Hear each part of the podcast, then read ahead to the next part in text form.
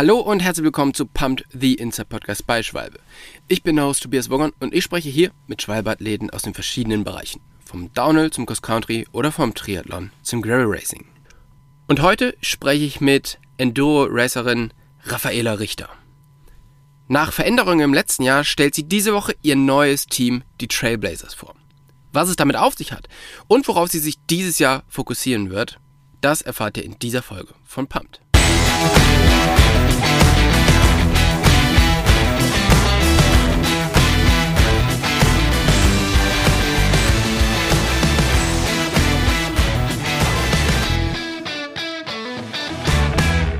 Herr Rafa, vielen, vielen Dank, dass du dir heute wieder die Zeit nimmst, mit uns den Podcast aufzunehmen. Wo erreiche ich dich denn gerade? Ja, danke überhaupt, dass ich eingeladen wurde wieder. Ähm, back on Schwalbe. Ähm, und ich bin gerade in Finale, Ligure. Mhm. Und wir hatten jetzt die letzten zwei Wochen unser erstes Teamcamp. Und ja, schießen uns dann sozusagen auf die neue Saison ein. das klingt doch gut. Äh, wie ist es denn gerade so im Finale? Ich meine, das ist ja wirklich so Place to be mittlerweile für so eine Saisonvorbereitung oder für die Saisonvorbereitung. Wie, ähm, wie schaut es da gerade aus? Wie sind die Tracks und ähm, wer ist gerade alles da? Also, ähm, die Tracks sind eigentlich ziemlich trocken. Es hat jetzt die letzten zwei Wochen eigentlich nicht einmal wirklich geregnet. Oben bei der NATO-Base zum Beispiel hängt halt manchmal ein bisschen der Wolke drin, ähm, also es ist neblig. Aber ja, je weiter unten, desto staubiger werden die Trails schon. Ähm, ist schon krass für Januar eigentlich. Mhm. Ähm, es hatte ja auch letzte Woche teilweise 20 Grad schon. Mhm. Ähm, und so an sich ist eigentlich gerade relativ wenig los. Ich glaube, über Silvester rum war da gefühlt die ganze. Voll, ne? Ja, genau, da war die ganze Mountainbike-Welt in Finale Ligure unterwegs. Ähm, und ja, jetzt ist gerade eigentlich gar nicht so mega viel los. Taxi ist wohl auch da. Mhm. Ähm, Schwalbe kam jetzt auch her zum, zum Reifentesten mit ausgewählten Teams und Fahrern. Ja. Ähm, genau. Und ja, an ist sich ist aber wenig los. Schon immer spannend, aber wer dann alles da ist und ähm, dass halt diese Tracks da wirklich genutzt werden, so ein bisschen um die komplette, ja, so, so gefühlt um die komplette europäische Rennszene da äh, zu trainieren und zu versorgen. Ähm, wie schaut ja. denn wie schaut denn so grundsätzlich dein Winter aus? Also du kommst ja auch so ein bisschen ähm, ja aus dem regnerischen Teil Deutschlands, sage ich mal, und nicht so aus dem äh, beschneiten. Von daher, wie trainierst du gerade aktuell? Also theoretisch bin ich viel im Gym, also zwei bis dreimal die Woche ähm, und habe dann halt auch einiges auf der Rolle absolviert, einige Stunden Indoor. Ähm, war aber eigentlich auch relativ motiviert dafür dieses Jahr. Mhm. Ähm, und ja, über Silvester rum, beziehungsweise die ersten Wochen im Januar war ich ein bisschen kränklich unterwegs. Ähm, aber und seitdem seitdem ich wieder fit bin, bin ich jetzt im Finale, also irgendwie recht überschaubar gewesen. Ähm, ja. Okay, aber dein Plan ist es nicht irgendwie wegzufliegen und da jetzt noch größere Umfänge zu fahren, sondern geht vor allen Dingen ums Trailfahren. Nee, genau, also ich bin jetzt eigentlich dann, wie gesagt, die zwei Wochen war ich jetzt im Finale und dann komme ich im März nochmal. Ähm, dann haben wir noch ein paar Vorbereitungsrennen. Im Anfang November war ich auch schon mal mit dem Verein ähm, in einem Grundlagenausdauertrainingslager in Kroatien für zehn Tage. Mhm. Ähm, also da bin ich auch schon mal ein bisschen dem heimischen Winter ein bisschen entflohen zumindest. Ähm, und so bin ich irgendwie dann auch doch relativ wenig daheim und viel unterwegs ähm, und kriege aber meine Trainingsstunden dann ja recht leichtfüßig rum. Okay, ja, das, das klingt doch ganz gut. Und ähm, du hast ja jetzt schon gesagt, du bist äh, zurück auf Schwalbe. Du warst jetzt das, das letzte Jahr oder die letzten anderthalb Jahre, glaube ich, ne? Ähm, warst du auf einer anderen Reifenbrand unterwegs. Das lag vor allen Dingen daran, dass du auch für ein Rennteam gefahren bist, was von einer anderen Reifenbrand gesponsert wurde. Und zwar das Ibis Racing Team.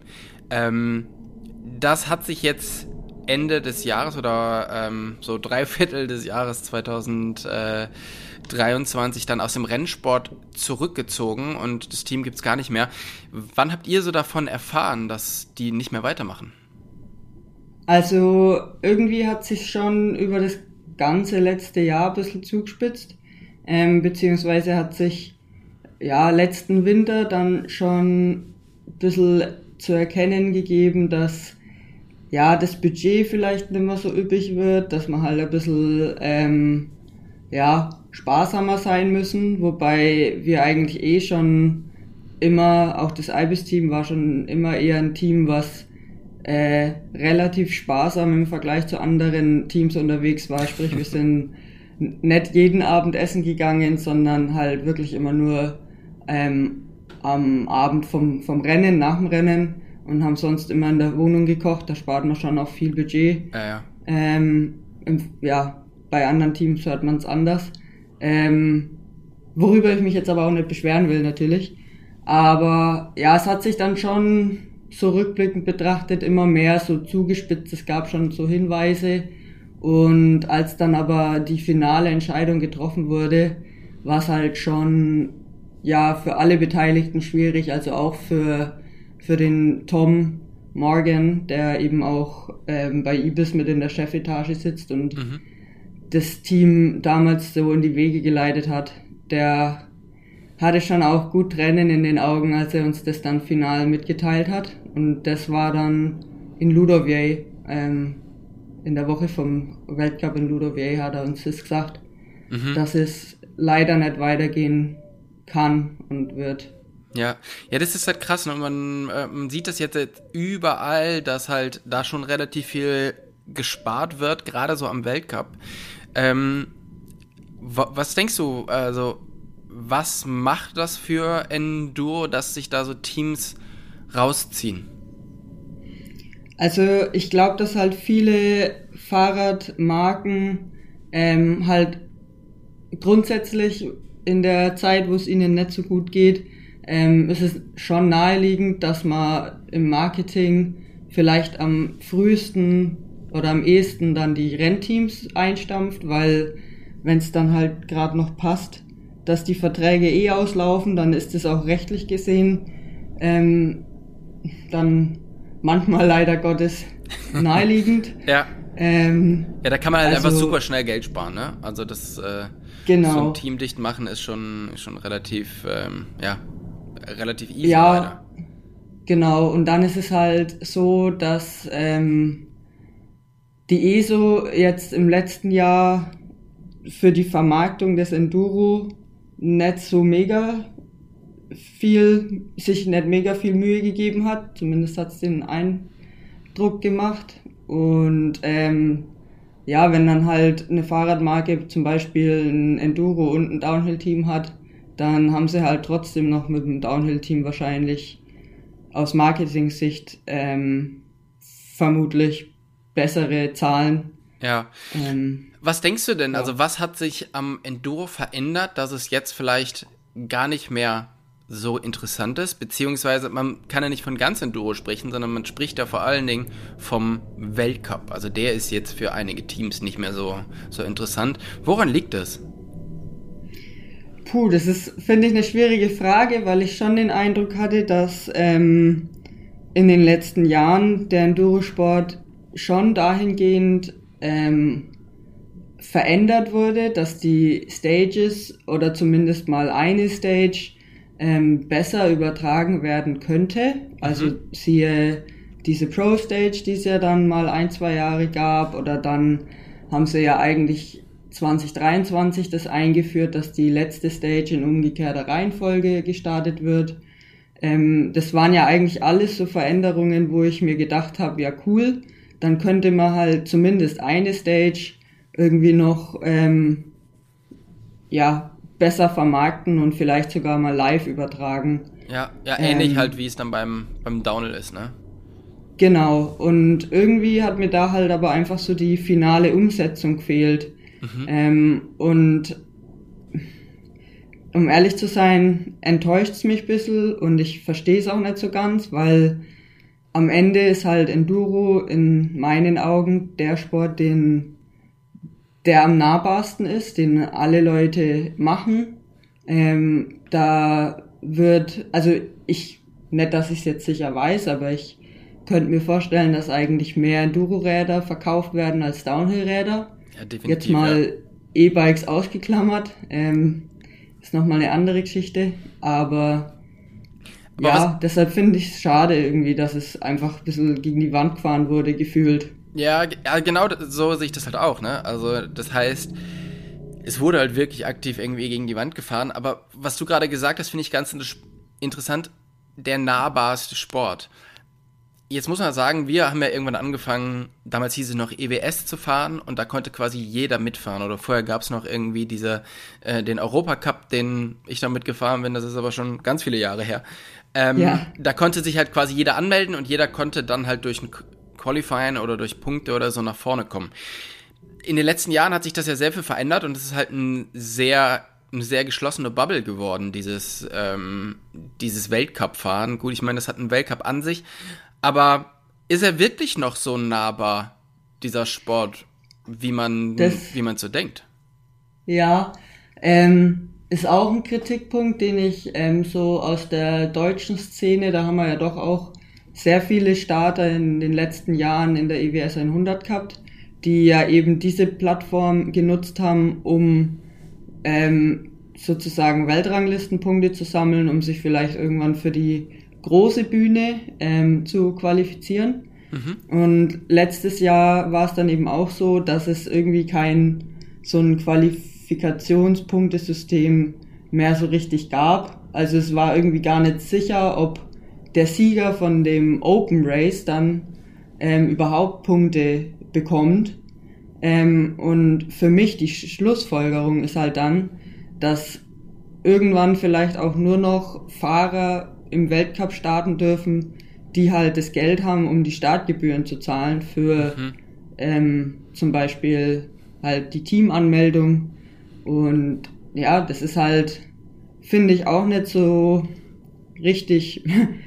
Ja, also, klar. Also das ist halt wirklich spannend, dass auf der einen Seite natürlich man immer gesagt hat, ja, okay, Enduro ist nicht so leicht zu übertragen, das stimmt ja auch. Und deshalb wird es auch nicht so gut gemacht. Und man hatte aber immer so dieses Ding, ja, aber dafür ist das ja ein Sport, den quasi alle gemeinsam machen können. Das hat man aber ja in den letzten Jahren auch mehr oder weniger abgeschafft, zumindest im Weltcup. Und ähm, da sehe ich es halt genau wie du. Also irgendwie wurde dieser Sport zumindest auf dem höchsten Level so ein bisschen gegen die, gegen die Wand gefahren und man bekommt relativ wenig mit. Was aber in meinen Augen sehr profitiert hat davon, sind ähm, so kleineren Serien wie zum Beispiel die Chili Enduro Serie. Und wenn ich so auf euren Rennplan schaue, dann ähm, steht ihr auch bei euch mit drin, oder? Genau, also ähm, wir haben jetzt unseren neuen Radsponsor Simplon ähm, davon überzeugen können, dass wir im Weltcup nochmal alle Karten auf das normale Enduro setzen. Mhm. Ähm, natürlich ist aber schon auch E-Bike ein Thema.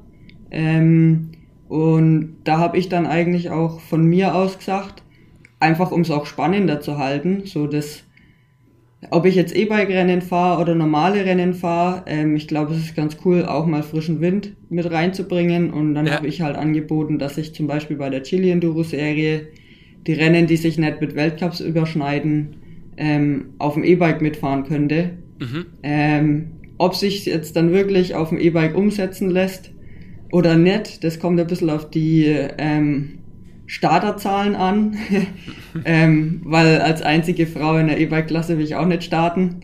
Da, aber dann ja. ist hier der Sieg sicher, das ist auch was. ja, das ist aber jetzt nicht mein Anspruch. Also ich will okay. mich ja schon ein bisschen messen. Ja, ja, ich verstehe schon. Mal okay. gucken, vielleicht überlege ich sogar bei den Männern mitzufahren. Das wäre halt eine lustige Challenge. Mhm. Ähm, oder halt dann das normale Rad und ganz normal in der Damenwertung. Mhm.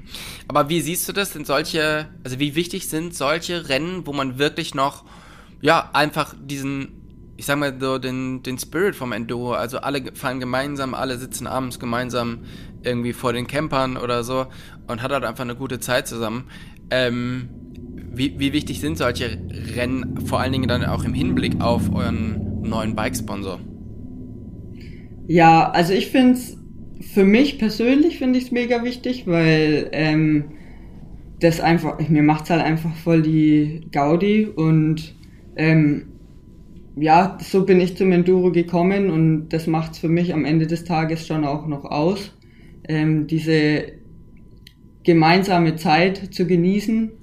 Ähm, und für Simplon als deutschsprachigen Hersteller ist es schon, denke ich, auch ähm, gut, dass wir im deutschsprachigen Raum Rennen mitfahren, beziehungsweise auch halt in Zentraleuropa. Also ich werde vermutlich auch in Tschechien das ein oder andere Rennen mitfahren, weil das halt einfach die Serie einen guten Standard hat, was die Stages angeht und so weiter. Mhm. Und ähm, ich glaube, für Simplon ist es schon wichtig, sowohl auf der Weltbühne ähm, gezeigt zu werden, als auch dann auf den lokaleren Rennen, nenne ich es mal, oder nationalen Rennen.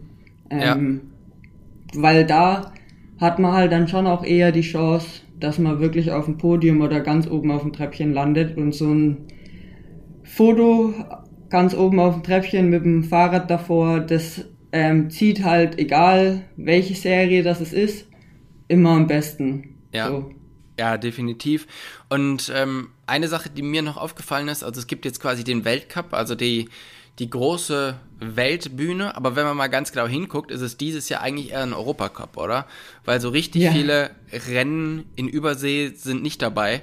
Und ist das vielleicht auch ein Grund, warum sich jetzt so Marken, die halt nicht europäisch sind, da rausziehen und andere Marken wie wie Simplon, die halt ja schon hier auf dem deutschen, auf dem österreichischen, auf dem Schweizer Markt ihre, äh, ihre Wurzeln haben, da jetzt eher in den Endurosport reinkommen, weil es halt mehr so auf ihrem, in ihrem Wirkungsbereich ist. Ja, also ähm, ich finde es tatsächlich schade, dass es halt ähm, Weltcup, als Weltcup betitelt ist und eigentlich nur in Europa stattfindet. Ähm, Gleichzeitig ist es jetzt ähm, für Simplon und für uns als neu gegründetes Team ähm, gut, beziehungsweise spielt es uns in die Karten, weil die Reisebudgets einfach so viel günstiger sind für uns. Mhm. Ähm, andererseits sieht man aber halt auch, dass zum Beispiel jemand wie der Cole Lucas, der halt jetzt die letzten zwei Jahre bei Ibis mein Teamkollege war, aus Neuseeland, ähm, selbst als Privatier keine Chance hat, ähm, da mitzufahren, weil er kann ja. sich halt einfach nicht leisten. Oder auch Firmen wollen sich nicht leisten, einen Kiwi nach Europa zu fliegen und den dann den ganzen Sommer über dort zu halten. Ähm, Durchzufüttern. genau.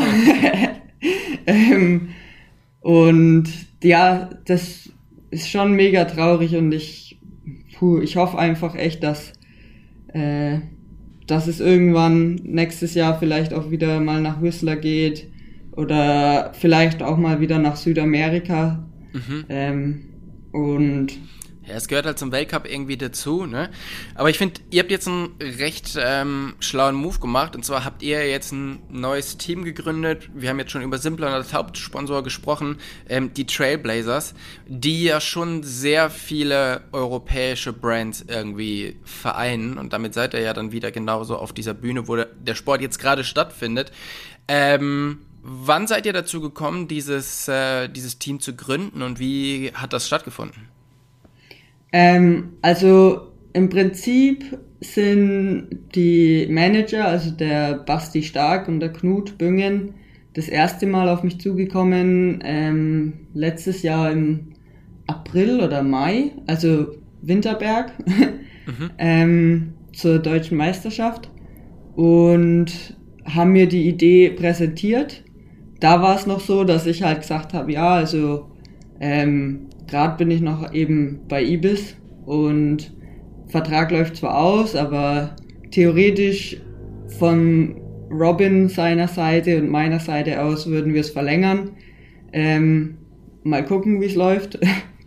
ähm, und als das dann aber ja eben leider keine Option mehr war, bin ich eben wieder mit Basti und Knut ins Gespräch gekommen und habe dann auch wirklich gemerkt, ähm, dass da schon konkrete Ideen dahinter sind, ähm, auch grundsätzlich die Philosophie dahinter wirklich stimmt. Ähm, eigentlich ist es ähnlich aufgezogen wie es Robin und Niklas Wallner gemacht haben.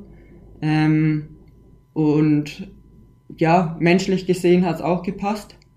Ähm, ja, ja, also so kam es dann zustande und ähm, ich sag mal, richtig ins Gespräch gekommen bin ich im Ende September dann, also Châtel war dann so ähm, nochmal, waren die ersten richtig ernsten Gespräche mit den beiden. Ja, jetzt steht ihr da, habt ein ganz neues Team, das wird jetzt diese Woche vorgestellt.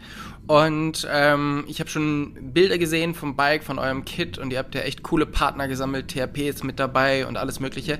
Ähm, wie ist das Team denn organisiert? Also wie viele Leute hat es da drin, wie viele Fahrer? Mhm. Also ähm, aus Fahrersicht bestehen wir aus ähm, Tamo Rinanen, das ist ein junger Finne, 22 Jahre alt. Ähm, der hat jetzt im letzten Jahr, ähm, also 2023 in seinem ersten Elitejahr, ähm, alle Weltcups in den Top 30 beenden können, die er mitgefahren ist. Mhm. Ähm, also das ist schon mal mega beachtlich. Ähm, und dann haben wir noch den Lars Büngen, der ist 18, wohnt in der Schweiz und äh, hat jetzt noch zwei Jahre in der U21, hat sich jetzt für kommende Saison ähm, in seiner Altersklasse so die Top 10 als Ziel, Ziel gesteckt und ähm, hat auch, denke ich, die Pace. Mhm. Ähm, und dann halt ich. und betreuermäßig haben wir dann einen Mechaniker, den Harald. Ähm, das ist auch eine lustige Geschichte, weil ähm, ich den im Endeffekt mit ins Team geholt habe. Ähm, ich habe halt eben auch in den Verhandlungen am Anfang eben gefragt, ob's, ob ich einen Mechaniker mitbringen darf, weil mir das schon irgendwie wichtig war. Ja. Weil am Ende des Tages muss man realistisch sein und sagen, ähm, man, man verbringt viel Zeit mit dem Team, halt auch im Sommer auf Teamcamps und so weiter. Also es sind mehrere Monate on the road mit den gleichen Leuten. Und da ist es mir halt wichtig, dass ich jemanden an der Seite habe, dem ich immer zu 100% vertrauen kann. Ähm, mhm. Und halt wirklich einen guten Kumpel an der Seite habe, weil am Ende, ich kannte die anderen alle oberflächlich, ähm, war da guter Dinge, hatte ein gutes Bauchgefühl. Aber beim Harald habe ich halt wirklich schon auf jeden Fall auch einen Freund dabei. Ja. Ähm, und ja, dass das jetzt geklappt hat, war mega cool.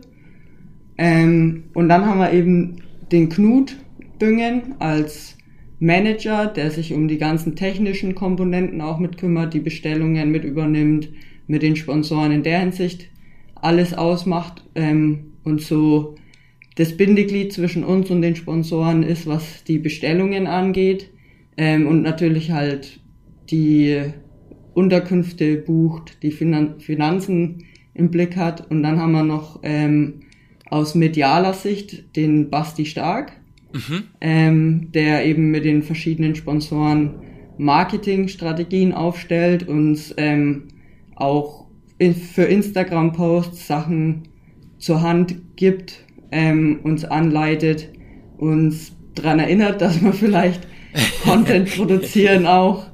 Ähm, und dann halt noch den Andrin Jansa, das ist ähm, ein Schweizer Fotograf, auch recht jung, aber auf jeden Fall schießt er coole Fotos. Ähm, und genau, so haben wir dann, denke ich, ein gutes Gesamtpaket, mit dem wir uns für die Sponsoren gut präsentieren können, auch unabhängig von, von dem, was die ESO oder Warner Bros. fabriziert. ja, genau. Also ich, ich glaube, das ist halt auch einfach so ein Thema, ne? Also dass man halt dann einfach, wenn schon die, äh, die Organisation der Rennen das nicht hinbekommt, gibt es ja immer noch die Möglichkeit, sich, sich selber gut aufzustellen. Und das schaut ja wirklich bei euch wirklich nach einem, nach einem recht guten Team aus. Also Fotograf, Filmer mit dabei und so, da gibt es ja schon gute Möglichkeiten. Ähm, eine spannende Sache, die du erzählt hast, man ist halt sehr, sehr viel zusammen und ähm, man kennt die Leute aber im Vorfeld nur so grob.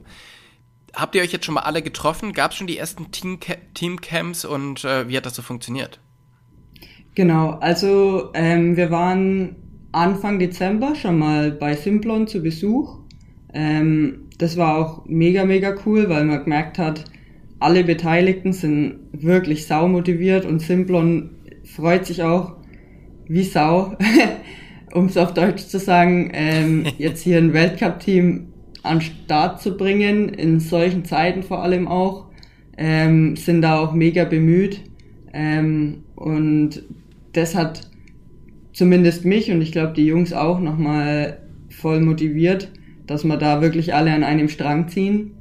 Ähm, genau, da habe ich sie schon mal für ein, zwei Tage. Das war das erste Aufeinandertreffen mit den, mit meinen Teamkollegen sozusagen. Mhm. Ähm, und jetzt dann eben, wie gesagt, äh, nochmal das erste Teamcamp für zwei Wochen. Ähm, und es war schon mal auf jeden Fall cool zu sehen, ähm, wie wir miteinander auskommen können. Ähm, genau, und bin da jetzt guter Dinge, dass das das Jahr über gut wird. Ähm, natürlich, das ist aber immer so, war auch beim Ibis-Team so, jeder hat seine Eigenheiten. Ich bin da sicherlich auch mit eingeschlossen. und ähm, ja, so, so muss man dann halt auskommen. In der WG ist das ja auch so, gell? ja, ja, ja. Ja, das kann ich mir schon vorstellen, dass halt ähm, Fahrer auf diesem Level dann halt wirklich so ein bisschen ihre, ihre eigenen äh, Rituale haben, aber vielleicht auch ihre eigenen ähm, Ideen. Wie, wie ist das denn, wenn man sich dann jetzt beim, beim Radfahren trifft ähm, und das erste Mal so als Team steht dann da fest, okay, ähm, es gibt ja quasi immer so ein bisschen diesen inoffiziellen Teamleader unter den Fahrern und ähm, der, der vielleicht doch ein bisschen besser bergunter fährt oder bessere Linien fährt und der andere kann von dem lernen. Also stand diese Teamhierarchie schon fest, als ihr zum ersten Testen gegangen seid oder, ähm, oder als ihr zu Simplon gegangen seid? Oder fährt sich das jetzt erst über die ersten Rennen raus? Mm, also ich, mir ist schon aufgefallen, so im ersten Teamcamp, ähm, dass jeder so ein bisschen eine Rolle einnimmt im Team. Ähm, also Tarmo ist natürlich mit seiner Pace ähm, und auch seiner, seinem selbstbewussten Auftreten ähm, dem ist schon bewusst, dass er linienmäßig und fahrtechnisch gesehen, ähm, ja, dass wir, also Lars und ich eben da gerade noch nicht das Wasser reichen können. Mhm. Ähm, aber das Coole ist halt, dass wir ähm, voneinander lernen können. Also ich versuche halt so ein bisschen meine Erfahrungen weiterzugeben, weil ich jetzt äh, mittlerweile die Dienstälteste bin in dem jungen Team. Ähm, und für mich ist das jetzt auch eine neue Erfahrung, aber mir macht es auch echt voll Spaß. Ähm, gerade auch beim Lars habe ich den Eindruck, der ist mega für sein Alter, der ist gerade mal 18 Jahre alt. Mhm. Und für sein Alter ist der halt ultra ähm, vernünftig, ausgeglichen, ähm, achtsam. Also der mit dem kann man echt ganz normal reden irgendwie und ähm, also wirklich voll auf einer Wellenlänge und ähm, der zieht mich über Sachen drüber, ähm, ohne dass ich ihn groß drüber frage. Der hat da echt ein gutes menschliches Gespür auch. Ähm, Tamo ist jetzt auch keiner, der sich Sachen verschweigt oder so. Also wir können über technische Sachen auch am Rad mega gut reden ähm, und uns austauschen, Erfahrungen austauschen und ähm, das ist dann schon aus fahrerischer Sicht, glaube ich, eine coole Symbiose, die wir da haben. Mhm. Wie ist das jetzt? Du warst halt ähm, zwei Jahre in einem englisch sprechenden oder englisch gemanagten Team, ähm, was jetzt grundsätzlich ja erstmal kein Problem ist, weil du ja wahrscheinlich recht gut Englisch sprichst, aber trotzdem ist es nicht deine Muttersprache und ähm, es ist ja schon immer so eine ganz kleine Sprachbarriere da. Wie fühlt sich das jetzt an, zurück in einem deutschen Team zu sein? Oder im deutsch sprechenden ähm, Eigentlich ganz gut. Ähm, ich muss aber auch sagen, ich versuche schon auch, sobald Tamo in der Nähe ist, ähm, dann auf Englisch umzuswitchen, weil ich es andersrum ein bisschen ähnlich erfahren habe ähm, beim Ibis-Team, ohne das jetzt irgendwem vorwerfen zu wollen. Ich glaube, das passiert einfach. Ähm, Im Ibis-Team waren nämlich viele Schweden dabei. Mhm. Also der Anton, mein Mechaniker die letzten zwei Jahre war Schwede, Robin und Niklas Wallner, ähm, der Zacharias. Und oft ist es dann halt vorgekommen, dass die angefangen haben, sich auf Schwedisch zu unterhalten. Und ähm, ja, dann wird's manchmal über ein Abendessen hinweg dann ein bisschen langweilig. ähm, deshalb versuche ich da schon ähm, mit dem Wissen, jetzt sobald der Tamo da ist, äh, auf Englisch umzuswitchen oder auch dann einfach nochmal kurz zusammenzufassen, über was wir uns jetzt unterhalten haben, damit er da dabei ist ähm, und mit ein, eingeschlossen wird. Ähm, aber so im Grunde genommen ist es schon auch angenehm, dann so wichtige Sachen mit dem Manager dann auf Deutsch zu sprechen, weil ja, selbst wenn, wenn man fließend Englisch spricht, ist halt manchmal, kann man sich dann doch nicht ganz so gut ausdrücken oder auch die kulturellen Unterschiede, wie ein Deutscher redet, allein so der Sprachton vielleicht, dann kommt es manchmal auf Englisch vielleicht nicht so höflich rüber, wie man sich das jetzt gedacht hat. Ja. Ähm, genau. Und das ist dann schon angenehm auf Deutsch einfach mit dem Knut ähm, wichtige Dinge zu klären. Ja, Oder auch das, mit dem Basti. Das kann ich mir sehr, sehr gut vorstellen. Ähm, ja, wir haben jetzt Anfang Februar, das heißt, die Saison startet noch nicht, aber so langsam geht's dann rein. Wann ist für euch das erste Rennen und wie schaut jetzt der Weg dahin aus? Ähm, also Tarmo fährt Anfang März das erste Rennen in der Toskana. Dann haben wir ähm, die Woche drauf nochmal gemeinsam Teamcamp im Finale. Ähm, Tarmo fliegt dann nach Finnland, ist dann mal einen Monat nochmal zu Hause. Mhm. Ähm, und Lars und ich fahren dann auch nochmal ähm, ein anderes Rennen in der Toskana Ende März. Dann treffen wir uns im April wieder für, wo wir alle gemeinsam in Norditalien noch ein Rennen fahren. Und ich nehme vermutlich Anfang April, die Woche nach Ostern, müsste sein, ähm, in Slowenien auch noch ein Rennen mit, so dass ich dann drei Testrennen ähm, drin habe vor dem ersten Weltcup, der auch hier im Finale dann im Mai stattfindet. Okay. Das heißt, ein bisschen Zeit habt ihr tatsächlich noch, um euch da einzugrooven, ein paar Rennen, die äh, eher als Vorbereitung dienen und dann geht's geht's Vollgas in die in die Saison und der Sommer ist wahrscheinlich relativ vollgepackt. Wie schaut es aus? Habt ihr dieses Jahr wieder so einen Mid-Season Break wie im letzten Jahr? Ähm, also theoretisch, was die Weltcups angeht, hätten wir einen Mid-Season Break. Ähm, ich habe mir die jetzt aber ziemlich voll gestopft. ähm, ähm, ja, mit diversen Rennen, also angefangen dann vermutlich mit einem Rennen in Tschechien, in Kodinat des Nu. Dann geht's weiter mit Chili Enduro Serie am Geiskopf, dann Chili Enduro Serie in Sushice und eventuell dann noch eins in Liberec. Ähm, aber das, genau, das ist bei mir der August dann, wie gesagt, ziemlich voll. Ja. Und je nachdem, wie ich mich fühle, vielleicht lasse ich dann doch gegen Ende hin mal doch noch das in Liberec weg oder so. Ähm, und erhole mich dann doch nochmal daheim. Aber das war jetzt so meine Taktik, damit ich nicht zu tranig werde. Okay. Ja, klingt spannend und ähm, ich wünsche euch auf alle Fälle einen tollen Start mit dem Team in die neue Saison, dass ihr euch da noch, ähm, ja, noch ein bisschen besser kennenlernt, noch ein bisschen besser zusammenwachst und dann wirklich mit, äh, mit dem ersten Rennen, wo ihr alle zusammen am Start seid, eine richtig gute Leistung rausfeuert. Ähm, vielen, vielen Dank für deine Zeit und ich hoffe, wir hören uns hier bald wieder und du berichtest, wie so die erste Hälfte des Jahres gelaufen ist. Ja, danke dir auch ähm, für die Einladung auf jeden Fall und ich freue mich mega auf das kommende Jahr. Bin wirklich sehr motiviert ähm, und ja, mental bin ich auf dem Höhepunkt, glaube ich. das ist gut. Das ist immer ein guter Start für die, äh, für die Saison.